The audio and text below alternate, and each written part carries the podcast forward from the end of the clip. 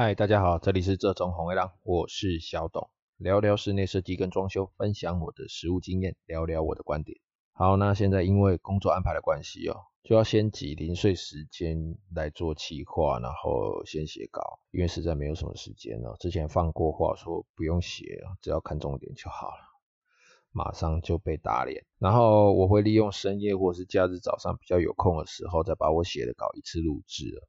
尽量做好规划，那不要让各位听起来就觉得东一集西一集这样没有连贯。反正我会把我自己想说的这些资讯啊，都挤时间出来做整理，看看能不能跟挤乳沟一样，能多挤两公分就是两公分啊。近期我自己是希望可以保持每两到三天就一更。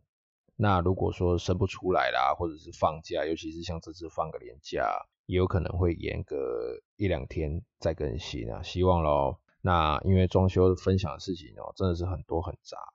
那如果大家有不了解的，或者是关于自己家中装修的大小事，也欢迎写信到我的 mail，然后我会回答大家。那关于我的 mail，节目资讯栏有我的 mail 地址，不管你是设计上，或者是装潢，或者是装修工法上的，我都会尽力用我所知的来跟各位朋友做解答。那如果是装潢啊，或者是你装修上已经做好的问题，哦，可能家里漏水，或者是你看起来像漏水，或者是哪边裂开，请附上问题处至少三张清楚的照片，你就近一点哦，拍一张特写，好，然后往后退个五到六步再拍一张，然后远的旁边的环境拍一下，这样，当然你可以拍越多角度越好，最好是可以录影，用手机拍就可以了，只要不要糊掉，不要手震，我可以看得清楚就好了。然后呢，寄来了没有？附上文字的问题叙述，你可以叙述的越详细越好。然后我会给各位参考的解决方式，哈，就是你应该用什么方法去解决，应该找谁处理，那处理的时候你应该注意什么。不过因为是隔空抓药，所以它可能不只有一种答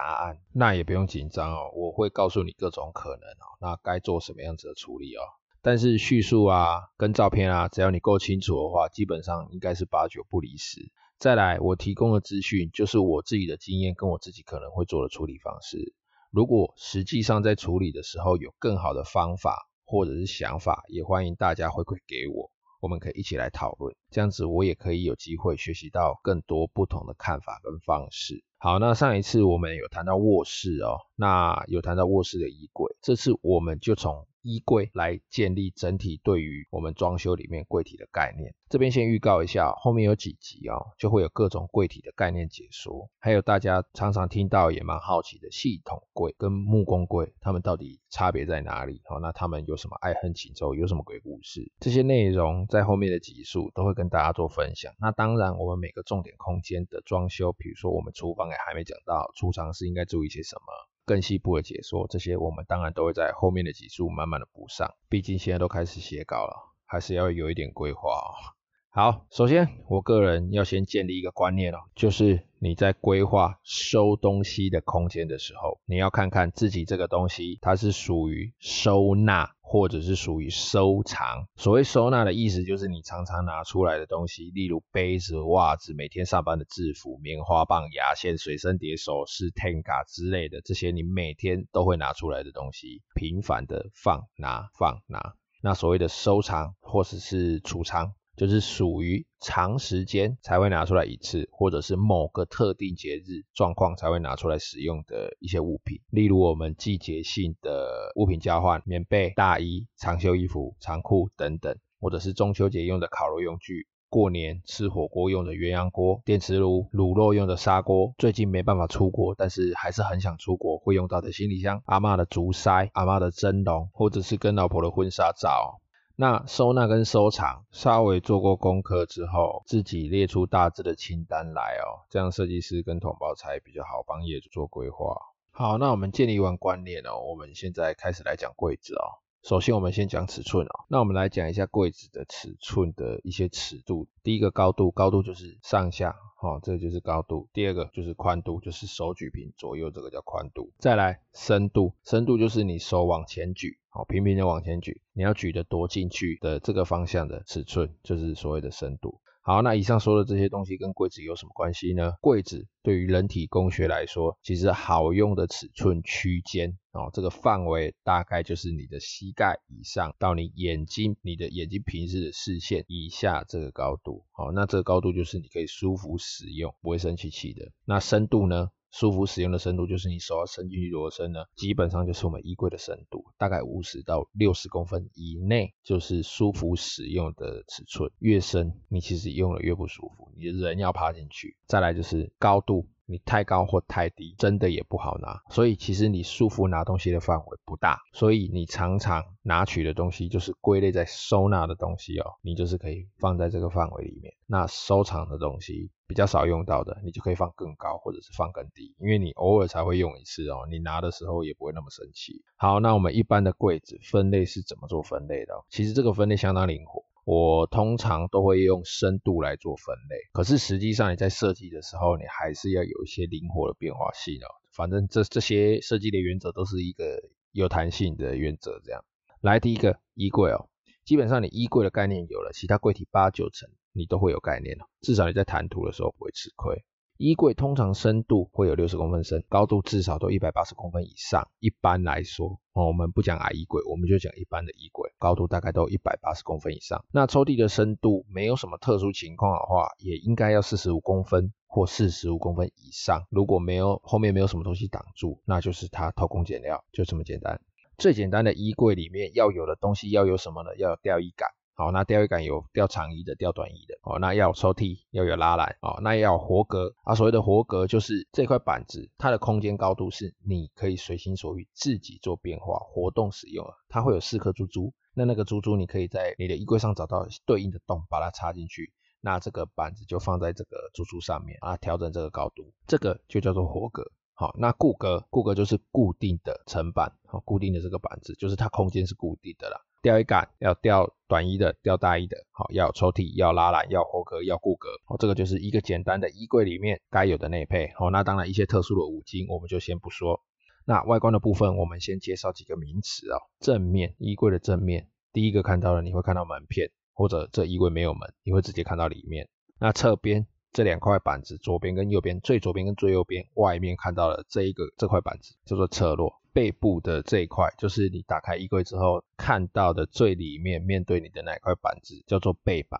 那如果说我们衣柜的背面，它不是贴着墙壁的，它是露出来的，就是你可以看得到衣柜背面的，从外面看到哦，那一块就叫美背板，因为它通常就会做一些有颜色的，或者是跟你衣柜外观一致的板子，好，那叫美背板，就是女明星穿露背装露出来的那个美背的那个美背板。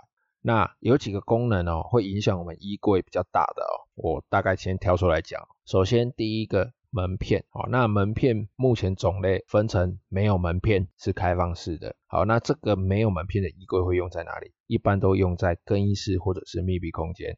再来第二个布帘，这个门片是使用布帘式的，一般来说会用于半开放式的空间或者是特殊的需求。那什么是特殊功能需求呢？就是像我们在录制 Podcast 的房间，如果有柜子的话，这个门片就可以考虑用布帘，它既可以防尘，又可以减少回音哦。考虑预算，但又想要有门片。布帘是一个不错的选择。那再来就是一般开关式的门板，就用在我们一般最常看到的衣柜。这种衣柜呢，你在摆的时候，前面就是要预留门片的周转空间，因为开关式的门板打开前面需要一个空间，所以你这种衣柜你就要预留一个空间。这种衣柜的镜子就会固定在门板后面。啊，上面讲到的那些开放式的、半开放式的，它的镜子就是真的要自己另外再找地方独立出来。关于门片的最后一个哦，就是左右横移式。的门片啊，就是我们讲的所谓拉门式的门片。这种衣柜它的总深度比较深一点，好，那它可以放置第三片门在柜体里面。那通常这第三片门就是所谓的全身镜，它左右拉，你把门片拉开之后，你会看到一个镜子，这个镜子也可以左右拉。那这种衣柜构造比较复杂，成本比较高，但是优点是它的柜体前面不需要门片的周转空间，可是它的柜体无法全开，因为你向左开就只会看到右边那一半，你向右开。你只会看到左边那一半，永远就只会看到你一半的衣柜，另外一边会遮住，这就是横移式拉门衣柜的缺点。那另外，衣柜深度比较深的话，我们的衣柜现在都会安装灯条。那灯条有单纯只安装灯条的，也有灯条跟吊衣杆是合一的。好，那现行技术因为已经相当普遍了，都可以达到开门才亮灯，关门就熄灯的功能，所以有这个需求也不用担心会很贵。哦，就是大胆的跟你的设计师说吧。那衣柜这边啊，我有几个五金的名称解释一下。第一个吊衣杆哦，那吊衣杆它的高度固定的位置大概从地板往上算，差不多在两百公分左右。哦，有可能两百一，也有可能一百九了哈，就是大概在两百公分左右这个高度。吊衣杆，好，它吊衣服的空间应该至少要有八十五公分以上。哦，那以九十公分为佳，因为我们的业主如果比较身材娇小，他那个空间就可以留小一点，衣服比较小件或者是儿童的就留小一点。那如果说我们业主人高马大，那那个吊衣服的空间就至少要留九十公分，甚至更多，基本上大概都九十公分就够用的。那钓鱼杆的材质比较常见的就是不锈钢跟铝管，好，那它的造型，我们看那个断面，那个造型从圆形的，就是我们一般看到的圆管，到椭圆形的、方形的、扁长形的都有。我还帮业主定做过雕花的，啊，CNC 切割的。那颜色大部分都是银灰色、银色啦，或者是黑色、玫瑰金，就有点像红铜色那种玫瑰金，还有金色。那吊衣杆在安装的时候，我们要考虑所谓的跨距。跨距就是我的吊衣杆从左边到右边，它最长有多长？这一支一支吊衣杆它有多长？一般来说，吊衣杆只要达九十公分以上，我们就会在吊衣杆的中央再多加一个支撑，哦，就是把它固定好。这支撑叫中吊，防止吊衣杆变形甚至断裂。那如果挂连身衣或者是大衣的需求，务必要跟你的设计师确认，你的衣柜里面。有没有预留高的、长的衣服的挂衣空间？我曾经服务过一名业主哦，她是一个女性的业主，很屌，她整整有四尺宽的衣柜都做吊连身衣用的哦。四尺宽相当于是一百二十公分宽哦，那它不是吊什么貂皮大衣，也不是什么大的那种女生的外套，它是挂连身皮衣哦，就骑摩托车会穿的那种全身的防护皮衣。那它入门鞋柜也是预留一排可以放各种安全帽的位置哦，那上面还打灯。他下午的时候都会骑着他帅帅的挡车，然后背着他迪士尼的那只熊叫什么？达菲熊吧，我也不太确定，反正就背着那一只熊的，它就一个头的那个背包，然后去菜市场买菜，然后他回来的时候，我们就会看到他的挡车上面手把挂着鸡蛋，后面的背包那颗熊的头开口上会插着几根葱，然后就秃一截这样子，真的是蛮酷的一个业主。好，我们拿回来。刚刚有提到钓鱼杆两侧哦，那两侧固定的那个五金叫做木玉。木玉木就是眼睛的那个木，一个日里面两横的那个木，那玉就是国王的王加一点哈，木玉。刚刚有讲到一个中钓，就是钓鱼杆太长要加中钓嘛，中钓就是从中间钓起来的支撑杆，那叫中钓。